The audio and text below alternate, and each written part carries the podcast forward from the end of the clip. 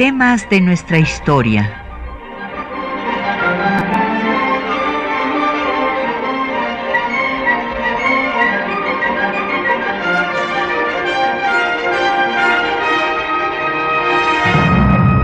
Un espacio que difunde el conocimiento del pasado para comprender nuestro presente. Programa a cargo de la maestra Patricia Galeana.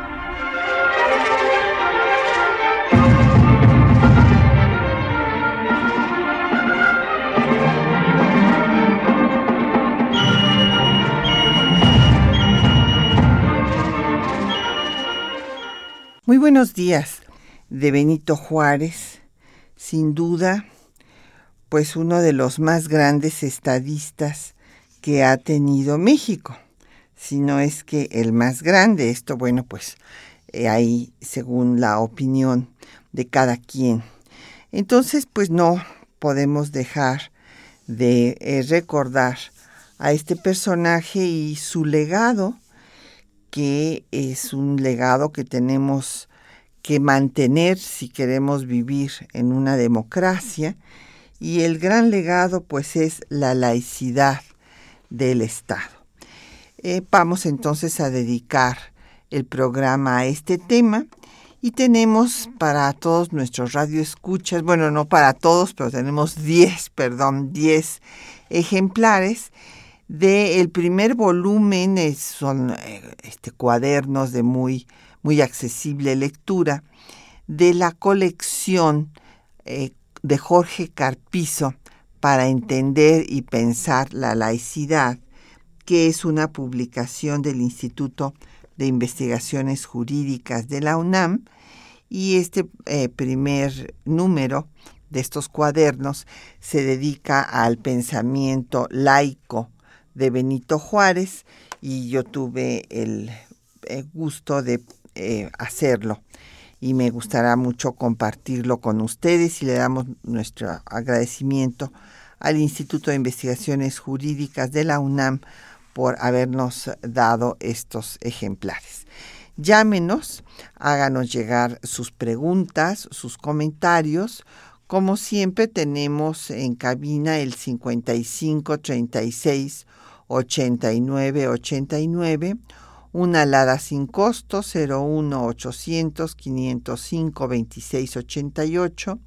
un correo de voz 56 23 32 81 un correo electrónico, temas de nuestra historia arroba yahoo.com.mx. En Twitter nos puede seguir en arroba temas historia y en Facebook en temas de nuestra historia UNAM. El programa queda una semana en línea en el www.radiounam.unam.mx y después pasa al www.patriciagaleana.net. Bueno, pues eh, vamos a hablar de este personaje que si lo único que hubiera hecho es eh, eh, lograr salir de una pequeñísima población de 20 casas cuando él nació seguramente, y así lo, lo describen algunos cronistas, que era un pueblecito, San Pablo Guelatao, que he tenido oportunidad de visitar en la sierra de Ixtlán. O sea, para llegar uno en coche ahí hay un, en fin, no, este, en las curvas, pues hasta miedo le da por la, la dificultad de subir a la, a la sierra y pues se imagina uno cómo habría sido este lugar pues hace 210 años. Y 200 años que fue bueno cuando él tenía 12 años, se salió de este sitio y se fue a la ciudad de Oaxaca. y pues eh, Juárez, como sabemos, pues era indígena zapoteca, y como lamentablemente es común a los miembros de las comunidades indígenas hasta la fecha, pues era pobre y eh, pues no conoció eh, la lengua española sino hasta los 12, 13 años, que fue cuando la empezó a hablar.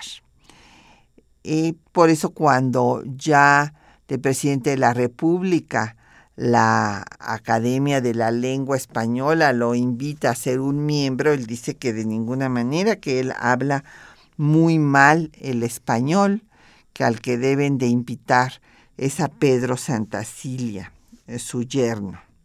que habla y escribe muy bien el español. Eh, el propio Juárez escribe sus notas autobiográficas en lo que llama Apuntes para mis hijos, y ahí pues habla de su origen zapoteca, de cómo pues quedó huérfano a los tres años, no conoció a sus padres, y después pues él como sigue sucediendo también con los miembros de las comunidades indígenas hasta la fecha, se va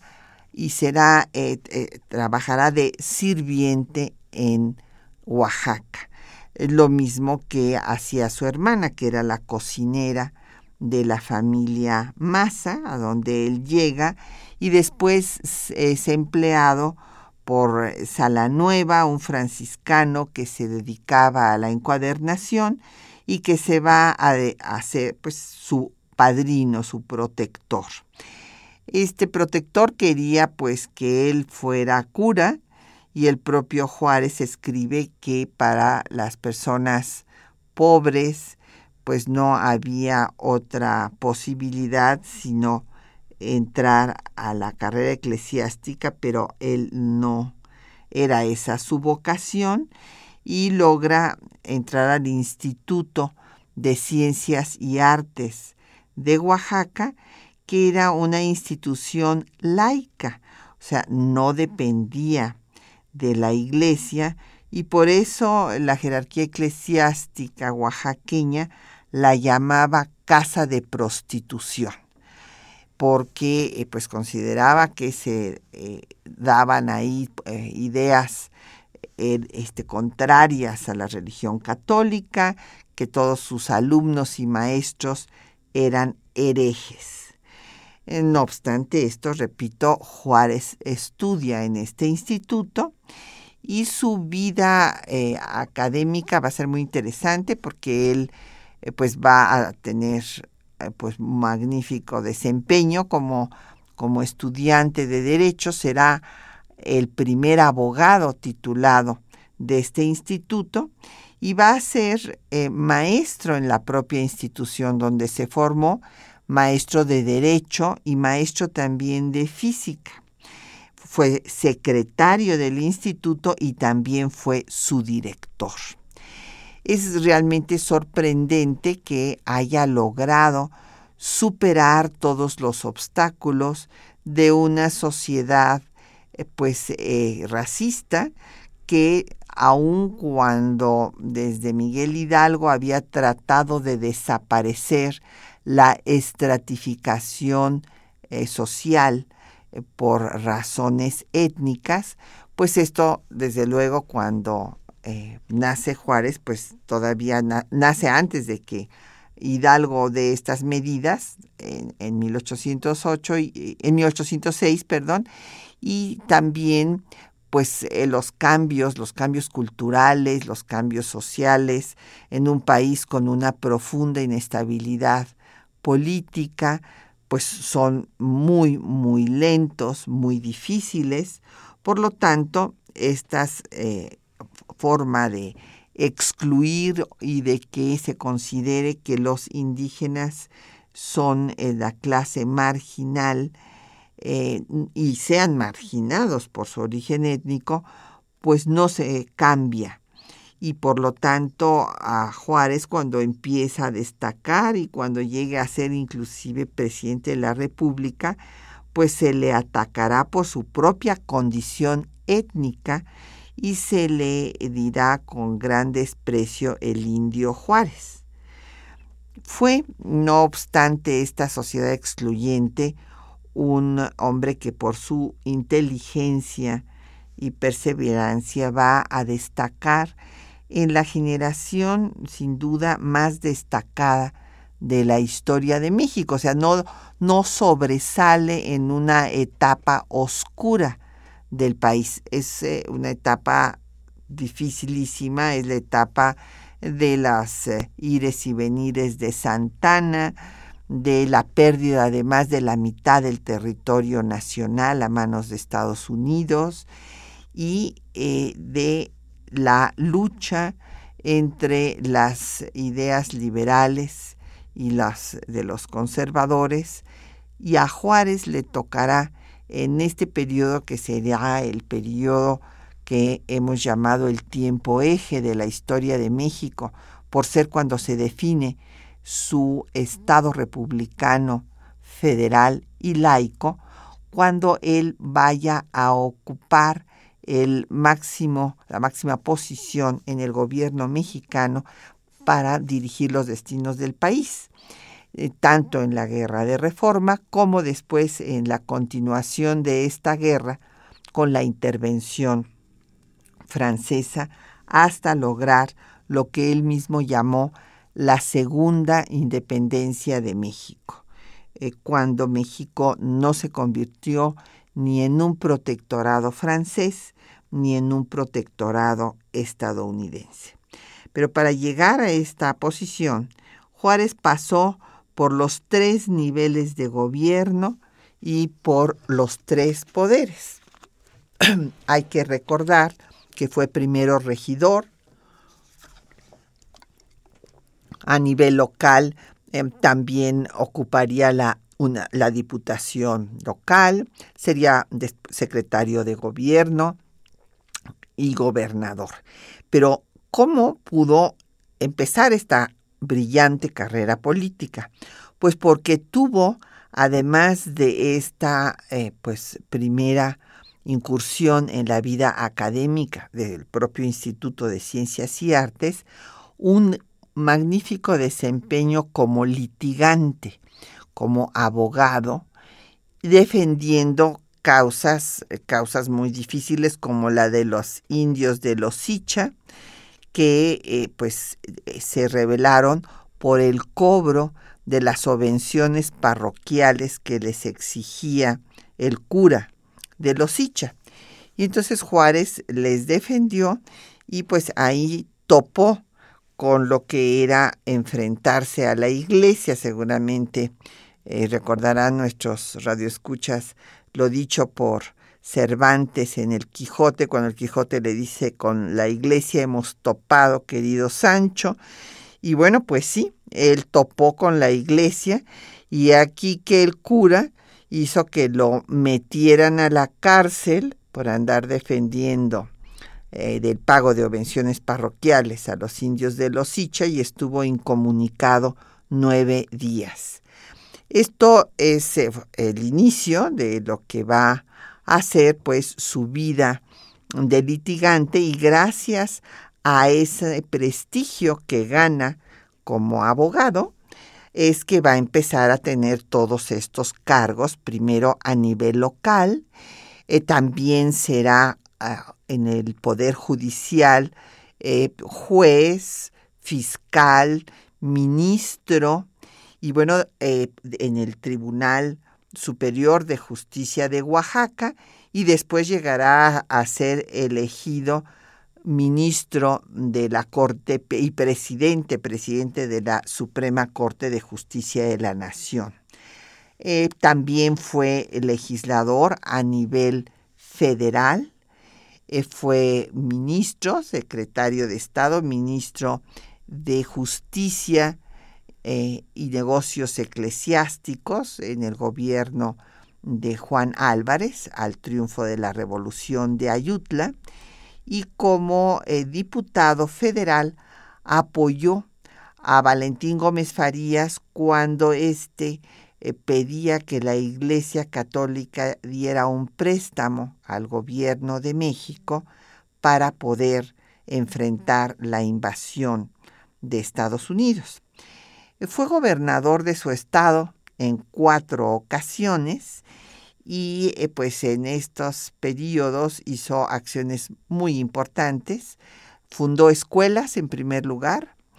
escuelas también normales, hizo la Carta Geográfica del Estado, el plano de la ciudad de Oaxaca y dejó de andar con una guardia personal como acostumbraban los gobernadores y también dejó de asistir a la iglesia al Te Deum después de su toma de posesión. Eh, él hizo que se hiciera el Código Civil, el Código Criminal del Estado y bueno, pues a nivel nacional tendrá un papel muy relevante su rechazo a que Santana entrara a Oaxaca, cosa que le costó eh, después cuando Santana regresa al poder y establece una dictadura, ya que gobierna sin constitución, pues que lo eh, meta Santana a las tinajas de San Juan de Ulúa y de ahí salga al exilio en Nueva Orleans, en donde se convertirá en un revolucionario. Pero pues vamos a hacer una pausa para escuchar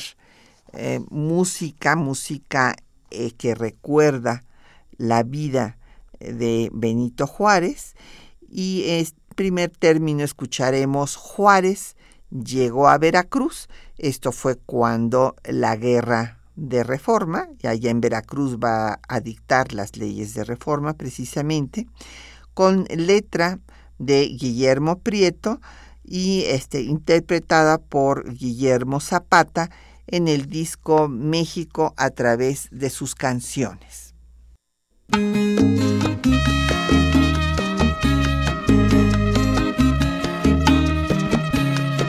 Juárez llegó a Veracruz y llegó desde La Habana a defender con su luz la causa republicana.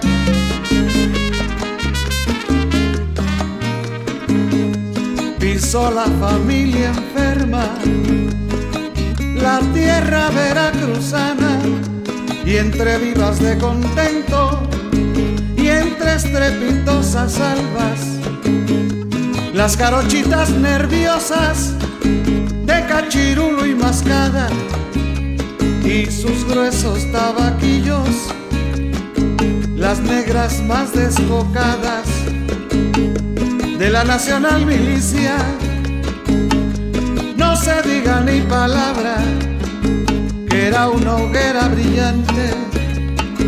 por lo valiente y lo guapa, que era una hoguera brillante, por lo valiente y lo guapa.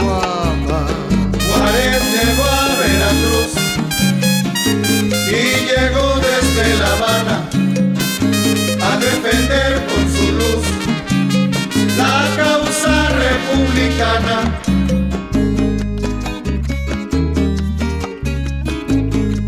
en procesión entramos al relumbrar de las hachas, redoblando los tambores, repicando las campanas y agolpándose la gente a mirar a los que pasan. Iba primero el gran Juárez, a quien Zamora acompaña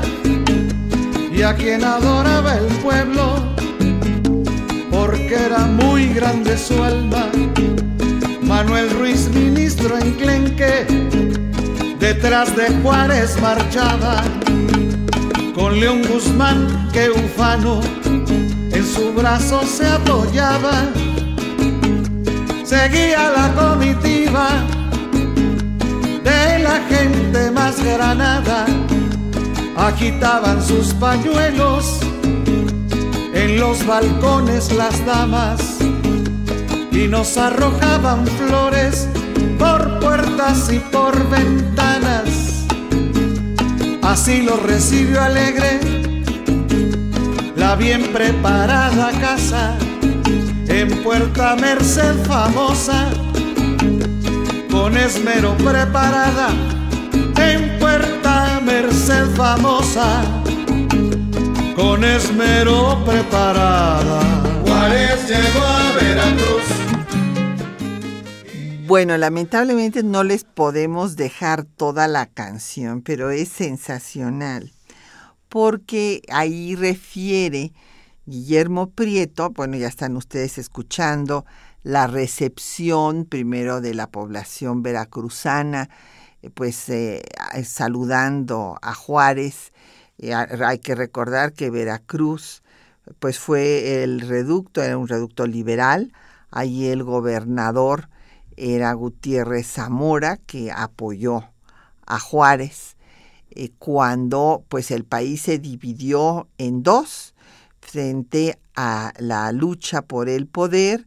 después eh, de que viene la promulgación de la Constitución de 57. Eh, la Constitución de 57 fue la primera en la historia de nuestro país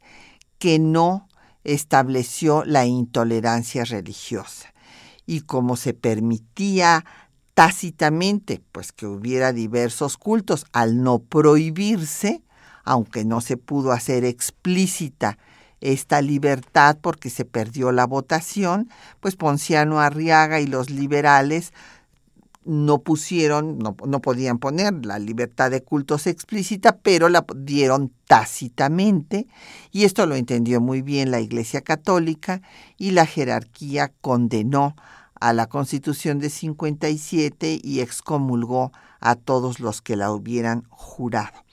Ante esto, pues no había reconciliación posible. Los conservadores hicieron titubear a Comonfort. Primero Comonfort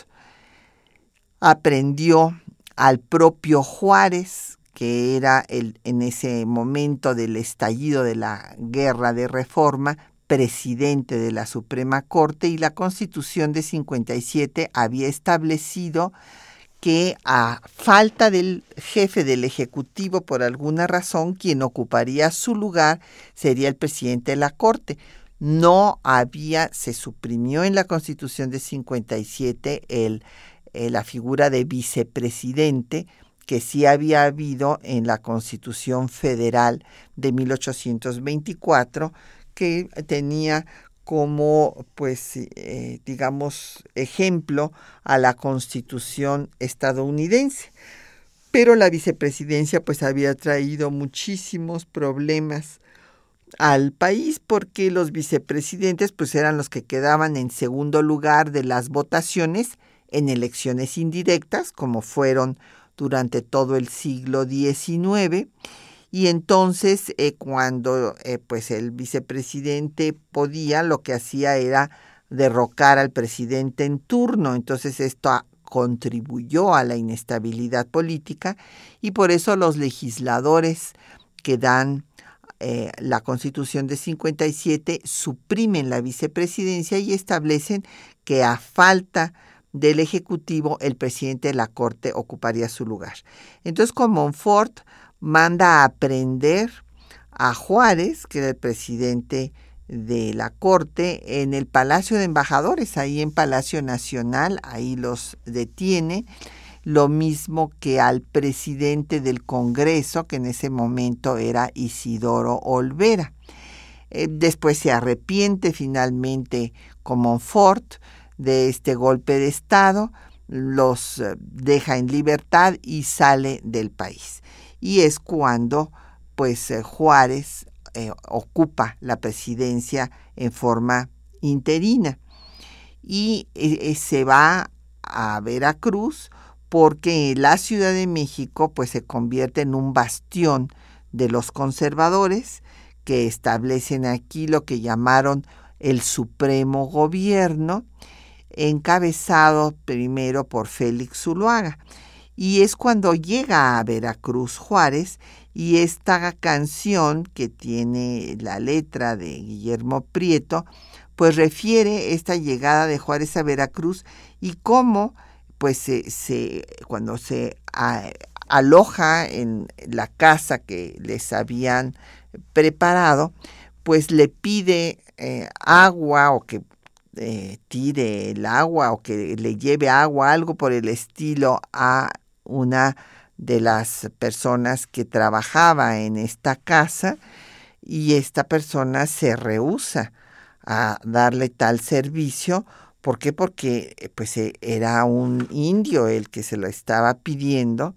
y pues después eh, se da cuenta de que ha cometido un error garrafal porque es, eh, rehusarle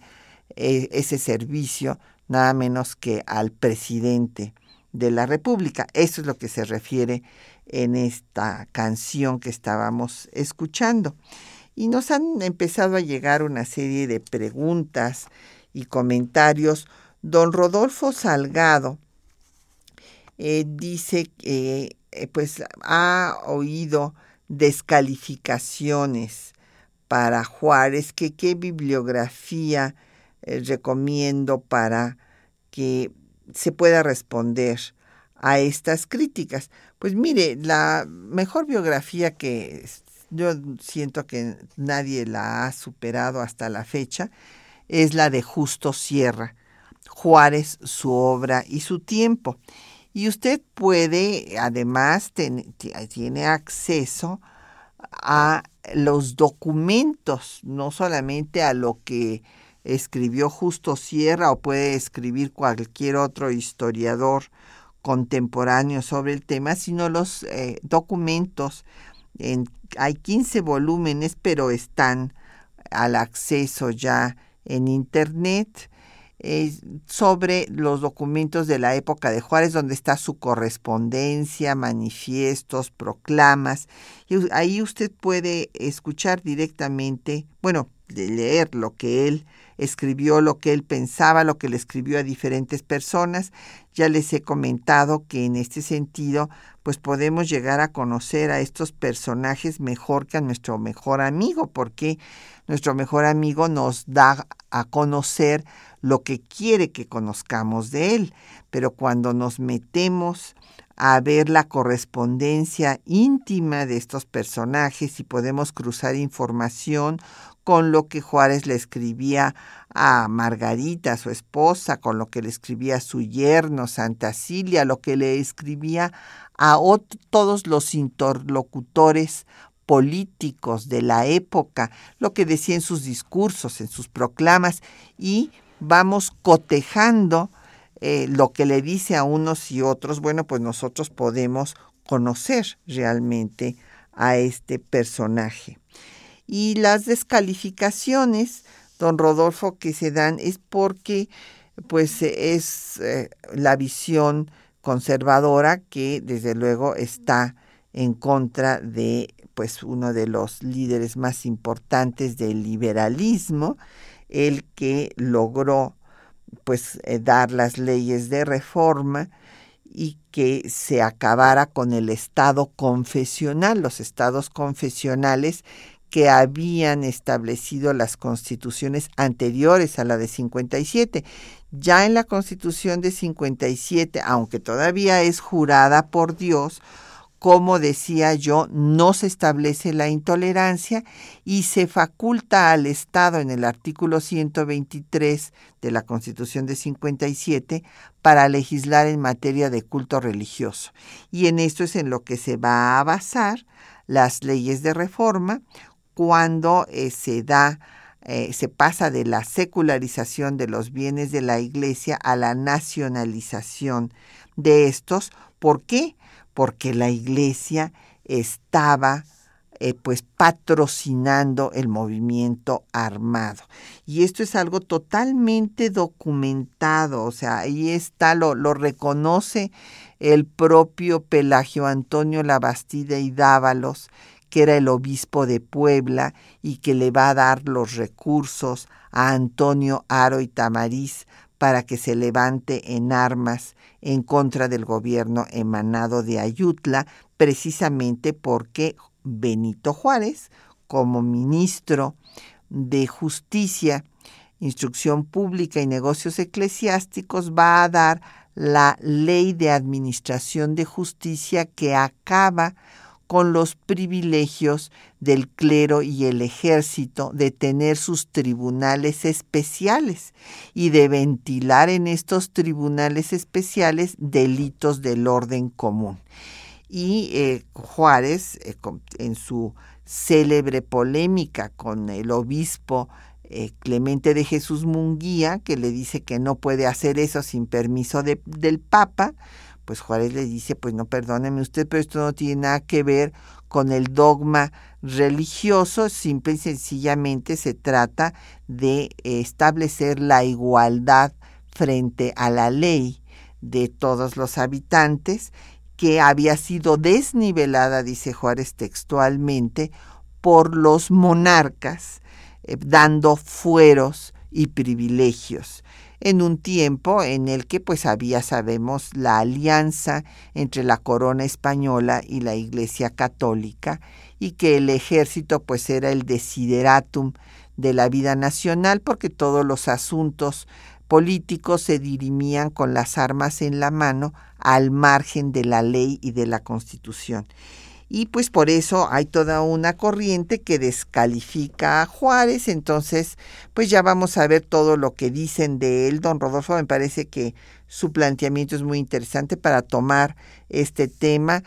eh, de que se olvidó de los indios, de que era pro-yanqui, eh, de que atacó a la, a la iglesia eh, cuando la iglesia pues eh, no, no hacía más que el bien a la sociedad, pero pues vamos a ver que, no es así, o sea, era una lucha política y este, en esta lucha política pues eh, la iglesia patrocinó a la guerra en contra del gobierno constitucional. Vamos a escuchar ahora los textos que les hemos seleccionado del propio Benito Juárez. Eh, de algunos textos son de los apuntes para mis hijos, otros son de su correspondencia y creo que no hay nada mejor para conocer a un personaje que escuchar lo que este mismo personaje escribió.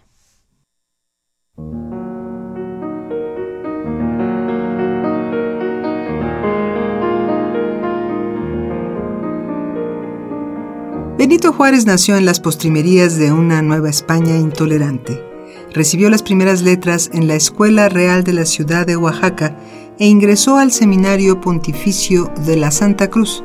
Sin embargo, no tenía grado por la carrera eclesiástica. Los clérigos eran respetados y considerados por el saber que se les atribuía. Esta circunstancia, más que el propósito de ser clérigo, para lo que sentía una instintiva repugnancia, me decidió a suplicarle a mi padrino, don Antonio Salanueva, para que me permitiera ir a estudiar al seminario. Juárez se enfrentó con el poder clerical desde el inicio de su práctica profesional cuando defendió a los indios de Lochicha, lo que le costó que lo encarcelaran y mantuvieran incomunicado por nueve días. El pago de las subvenciones se regulaba según la voluntad codiciosa de los curas. Entretanto, los ciudadanos gemían en la opresión y en la miseria, porque el fruto de su trabajo, su tiempo y su servicio personal, todo, estaba consagrado a satisfacer la insaciable codicia de sus llamados pastores. Los vecinos del pueblo de Los Shisha ocurrieron a mí para que elevase sus quejas. Convencido de la injusticia, me presenté al tribunal. El ser opositor del régimen del general Antonio López de Santana le costó la cárcel y el destierro. En Nueva Orleans planeó con Melchor Ocampo acabar con la dictadura santanista y hacer la reforma del Estado y de la sociedad. Al triunfo de la Revolución de Ayutla, Juárez fue nombrado ministro de Justicia e Instrucción Pública, desde donde emitió la ley que lleva su nombre. Las leyes anteriores sobre administración de justicia establecían tribunales especiales para las clases privilegiadas, haciendo permanente en la sociedad la desigualdad que ofendía la justicia, manteniendo en constante agitación al cuerpo social.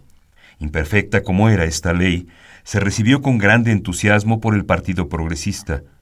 Fue la chispa que produjo el incendio de la reforma que más adelante consumió el carcomido edificio de los abusos y preocupaciones. Cuando Juárez fue designado por cuarta ocasión gobernador del estado de Oaxaca en diciembre de 1855, escribió la mejor definición de lo que es un estado laico. Era costumbre que cuando tomaba posesión el gobernador, éste concurría con todas las demás autoridades al Te Deum que se cantaba en la catedral. Sin embargo, resolví omitir mi asistencia por la convicción que tenía de que los gobernantes de la sociedad civil no deben asistir como tales a ninguna ceremonia eclesiástica, si bien como hombres pueden ir a los templos a practicar los actos de devoción que su religión les dicte. Al consumar el presidente Ignacio Comonfort el golpe de Estado, Juárez fue aprehendido junto con el presidente del Congreso, Isidoro Olvera, y liberado posteriormente por el propio Comonfort al estallido de la Guerra Civil. De acuerdo con lo establecido por la Constitución, al faltar el jefe del Ejecutivo, el presidente de la Corte ocupó su lugar. El 7 de julio de 1859, después de año y medio de guerra, el presidente Benito Juárez, junto con sus ministros, suscribieron un manifiesto a la nación con el programa del gobierno constitucional y la justificación de las leyes de reforma, señalando. El gobierno se propone realizar las siguientes disposiciones para poner término definitivo a esa guerra sangrienta y fratricida que una parte del clero está fomentando hace tanto tiempo por solo conservar los intereses y prerrogativas que heredó del sistema colonial, abusando escandalosamente de la influencia que le dan las riquezas que ha tenido en sus manos y del ejercicio de su sagrado ministerio. La idea de establecer una monarquía en México había continuado latente desde la caída del primer imperio y cobró fuerza en cada crisis de la República el monarquista mexicano José María Gutiérrez de Estrada negoció la intervención con Napoleón desde marzo de 1859. Juárez siempre confió en la justicia de su causa. En junio de 1866 escribió a Pedro Santacilia. Después de la presente guerra, México quedará absolutamente libre del triple yugo de la religión de Estado, clases privilegiadas y tratados onerosos con las potencias europeas. Recordando el pensamiento de Juárez, comprendemos por qué ha trascendido en el tiempo y en el espacio, por qué sigue siendo el símbolo de la laicidad del Estado.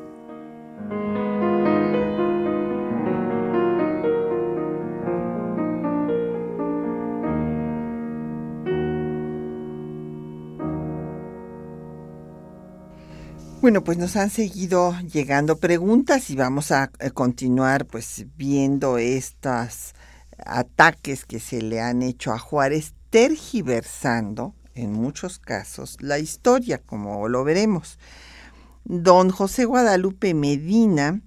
nos dice que si cuando inició su carrera como abogado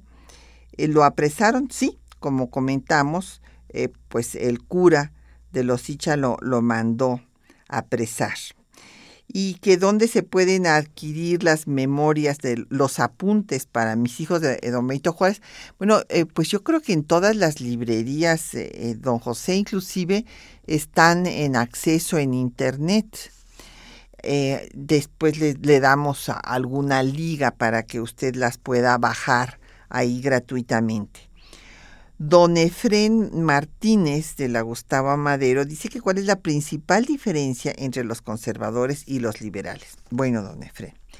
en materia política, la eh, principal diferencia es que los conservadores están de acuerdo con la participación política de la Iglesia, como participó pues desde la época colonial, aun cuando en un momento dado la propia corona española le puso un alto a esta participación, por ejemplo, cuando expulsó a los jesuitas en 1767, porque los jesuitas tienen un cuarto voto, que es la defensa eh, específica del Papa y entonces eh, en muchos casos chocaban con el monarca español y entonces ya al monarca español esto no le gustó y los expulsaron de eh, todos los dominios españoles. Y eh, esta mezcla de los asuntos políticos y los religiosos, los civiles y los eclesiásticos, pues es la diferencia fundamental entre liberales y conservadores. Ahora, hubo conservadores que fueron partidarios de la monarquía, señalando que esta era la única salvación de México para lograr estabilidad. Otros, eh, pues, eh, seguían siendo republicanos, pero querían una república centralista, una república unitaria. Eh, los liberales eran republicanos y federalistas y fueron los que eh, pues querían la secularización, o sea, querían que la sociedad dejara de estar organizada en estamentos, en clases sociales de acuerdo a los fueros y privilegios que venían desde la época colonial y querían pues una sociedad civil. De hecho, Juárez es el primer civil que se impone en el gobierno en donde habían estado pues eh, prácticamente eh, puros militares, gentes que habían llegado al poder con las armas en la mano. Entonces, políticamente, pues los liberales pugnan por una república, por una república federal, representativa y laica. En materia económica hay una coincidencia y tanto conservadores como liberales buscan la circulación de los bienes, pero claro, la diferencia es que los conservadores consideran que los bienes de la iglesia son sagrados e intocables y los liberales no consideran semejante cosa porque consideran que estos bienes que tiene la iglesia, como escribiera Ocampo, no son producto del trabajo personal de eh, los miembros del clero, sino que son motivo del trabajo del pueblo que se los daba a la iglesia a través de diezmos, eh, legaciones, etcétera, pues eh, por una parte para que cubrieran la misión de tener hospitales, asilos, etcétera, todas estas obras pías, pero eh, la idea de los liberales es que estas obras las tenía que eh, patrocinar el propio Estado, que el Estado tenía que asumir esa responsabilidad y que por lo tanto, decía Ocampo, los bienes que le ha dado el pueblo a la iglesia, pues son producto del trabajo del pueblo y si la iglesia ya no va a tener estas responsabilidades, pues deben de pasar a la nación, máxime si la iglesia los está ocupando para patrocinar la guerra. Entonces, eh, socialmente, pues igual eh, se buscaba una sociedad en la cual no hubiera fueros y privilegios y culturalmente, pues eh, pugnaban por la mayor de todas las libertades, que es la libertad de creencias. En cuanto a lo que pues, nos había dicho don Rodolfo Salgado de esta descalificación, pues una de las grandes críticas, por ejemplo, que le hacen a Juárez, Rodolfo, es que se occidentalizó de tal forma que se olvidó de sus eh, orígenes y no ayudó a los indios. Esto es falso. Hay que recordar que Juárez eh, no solamente reconocía su origen, y, se eh, procuró que hubiera escuelas porque consideraba que la educación iba a servir para la emancipación de la condición de marginación en la que vivían los indígenas, sino que dio otras muchas medidas. Por ejemplo, aplicó la pena de muerte a los que vendían indios mayas a Cuba, en donde todavía había esclavitud. Eh, por otra parte, eh, prohibió la leva en las comunidades indígenas y cuando, sobre texto de eh, la ley Lerdo ya reformada que se, se incorpora a la Constitución de 57 para que circulen los bienes que se decían de manos muertas, como eran los bienes de la iglesia y también de las comunidades indígenas, esto, eh, Lerdo originalmente había eh, escrito en, su legislación, en el artículo octavo, que se eximía a las comunidades indígenas eh, de que no se secularizaran las tierras ejidales. Pero en la Constitución de 57 ya no se puso esta excepción y algunos terratenientes empezaron a despojar a los indígenas y hay una circular que Benito Juárez, primero Comonfort y luego Benito Juárez hace para proteger a las comunidades indígenas. Finalmente, otra cosa que hizo, eh, y que dijo a Justo Sierra, justamente, Justo Sierra la escribe, que eh, Benito Juárez le dijo que le gustaría que la, el protestantismo conquistara a los indios para que tuvieran una religión que les obligara a leer, porque ustedes saben que las iglesias protestantes, como tienen una eh, libre interpretación de la Biblia, pues entonces obligan a sus miembros a leer la Biblia. Entonces Juárez decía que era mejor que leyeran la Biblia en lugar de que gastaran sus ahorros en sirios para los santos. Y por otra parte, cuando Man tiene que mandar a su familia a Estados Unidos, lo primero que le pide a Santa Cilia es que no los vaya a meter a ninguna escuela religiosa, porque lo que quiere Juárez es que sus hijos aprendan a filosofar, a investigar, que eh, crezcan eh, tratando de encontrar la verdad y no eh, pues con errores que degradan, así dice, escribe Juárez, a las personas. Vamos a hacer otra pausa para seguir escuchando canciones, música que se ha compuesto en homenaje a Benito Juárez y ahora vamos a escuchar Juárez no debió de morir con Oscar Chávez del disco del mismo nombre. Juárez no debió de morir, ay de morir, porque si Juárez viviera, otro gallo cantaría, la patria se salvaría, México sería feliz, feliz, feliz.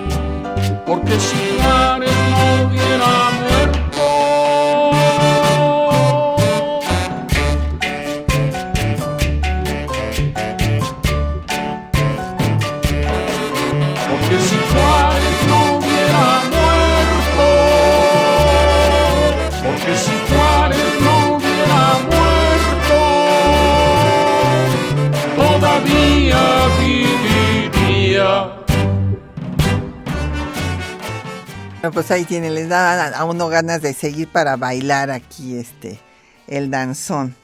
Nos han seguido llegando muchísimas preguntas. Eh, ojalá que nos dé tiempo de pues contestar. Las felicitaciones y saludos lamentablemente no nos va tiempo, pero las preguntas les voy a, dar prioridad. Eh, doña Elsa Neira Torres de Iztacalco dice que quien cuidó a Juárez cuando murieron sus padres, sus abuelos eh, maternos y después un tío y ya después él huyó, eh, en fin, con su hermana, que repito, era cocinera, en la casa de los Maza, donde conoció a Margarita, con quien después se casó, cuando él ya era un abogado prominente, porque entre los ataques y la, eh, en fin, eh, como Juárez ha, ha resistido todo, o sea, todos los ataques le han hecho, como dice el dicho, lo que el viento a Juárez, nada, porque ahí sigue Juárez, eh, lo que él mismo escribió de que el juicio de la historia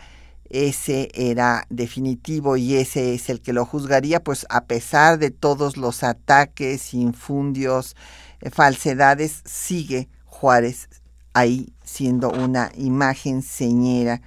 eh, de nuestro país, un símbolo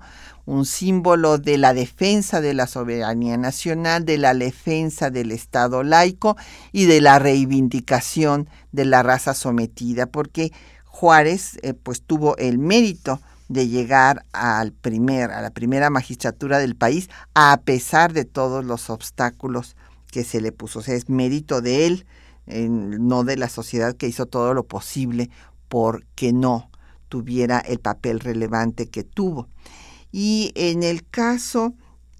de, bueno, pues hay una llamada que no me, en fin, anónima, pero nos dice que, que por qué estaba Juárez fuera de México cuando inició la revolución de Ayutla. Bueno, porque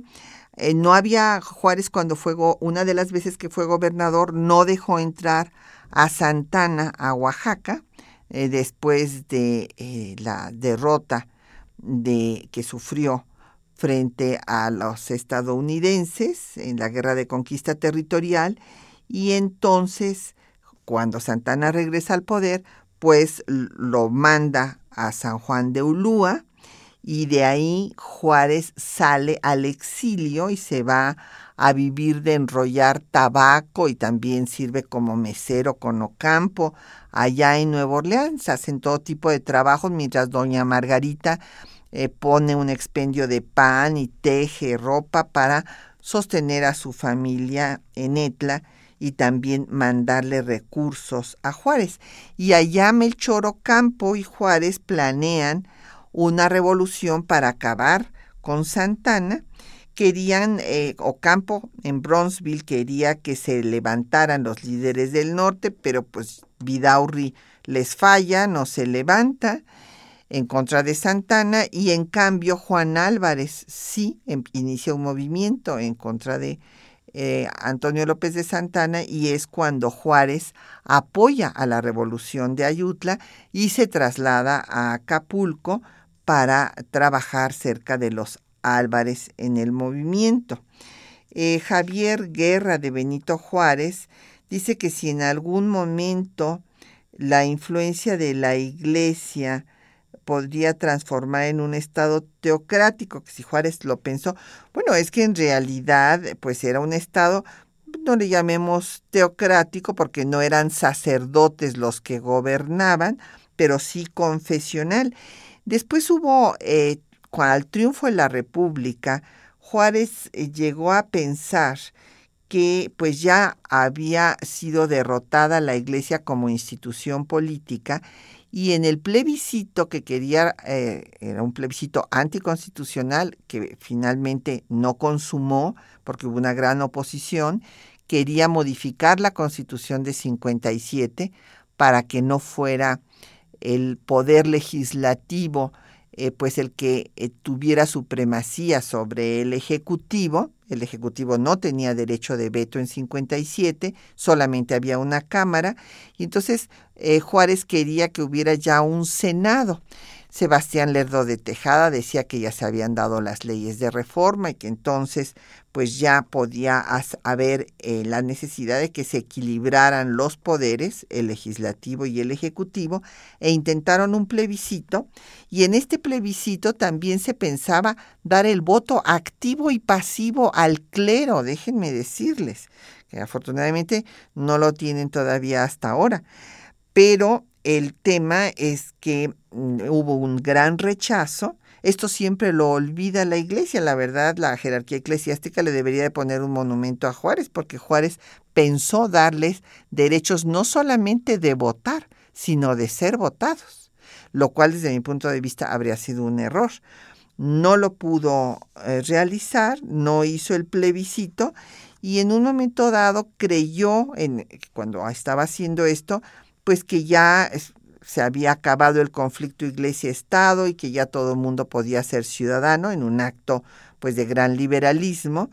pero después se dio cuenta que los enemigos seguían al acecho y que había que tener cuidado. El que alertó sobre el cuidado que había que tener eh, contra los enemigos del Estado laico fue Ignacio Ramírez el Nigromante,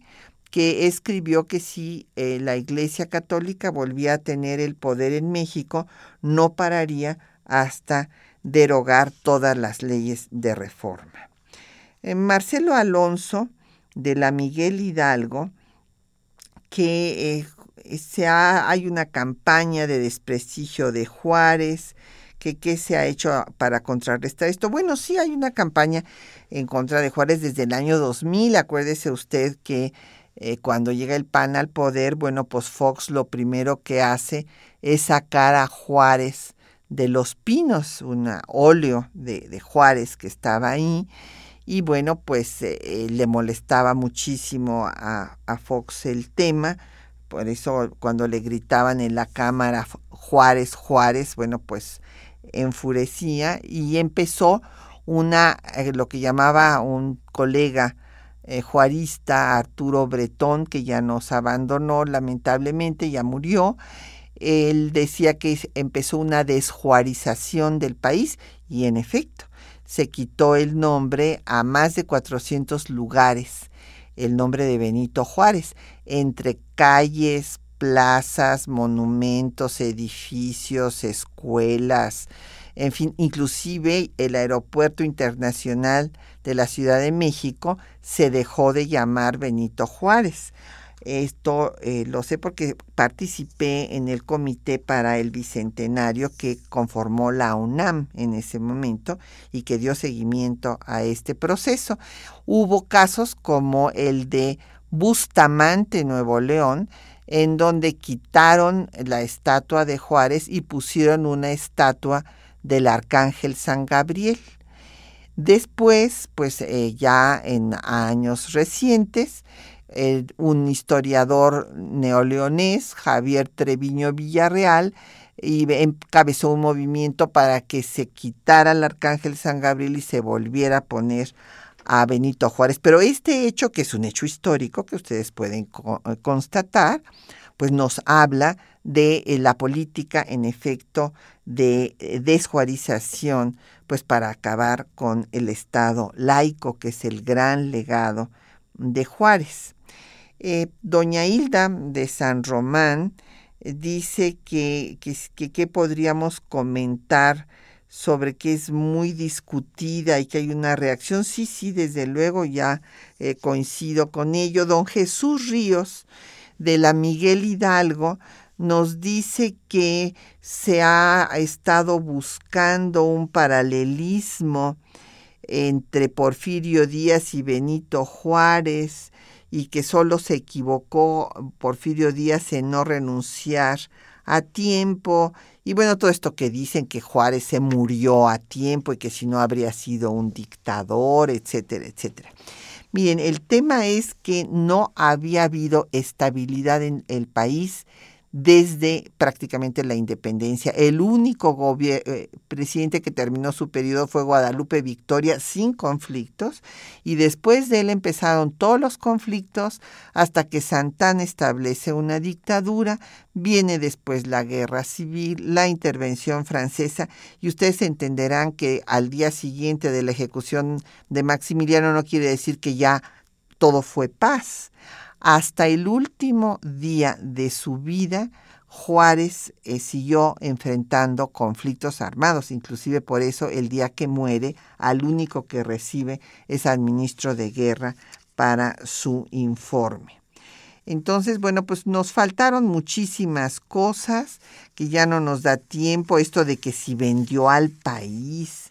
y que, en fin, este, esto es absolutamente falso, al contrario, defendió la integridad del país. Esto se ha dicho por el Tratado MacLean Ocampo, porque eh, no se, se omite que Santana fue el que comprometió el paso por Tehuantepec en la venta de la mesilla. Lean el artículo octavo de ese tratado para que puedan constatarlo. Pues les agradecemos a todos su atención, ya nos tenemos que ir. Agradecemos el apoyo de nuestros compañeros para hacer posible este programa, Juan Estac y María Sandoval en la lectura de los textos, Gerardo Zurrosa en el control de audio. En, la producción Quetzalín Becerril, en los teléfonos Linda Franco con el apoyo de Felipe Guerra y Patricia Galeana. Se despide de ustedes. Hasta dentro de ocho días.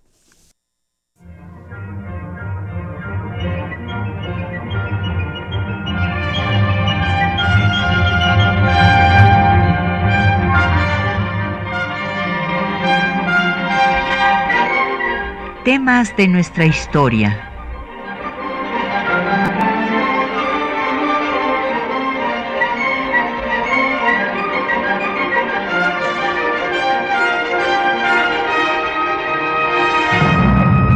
un espacio que difunde el conocimiento del pasado para comprender nuestro presente. Programa a cargo de la maestra Patricia Galeana.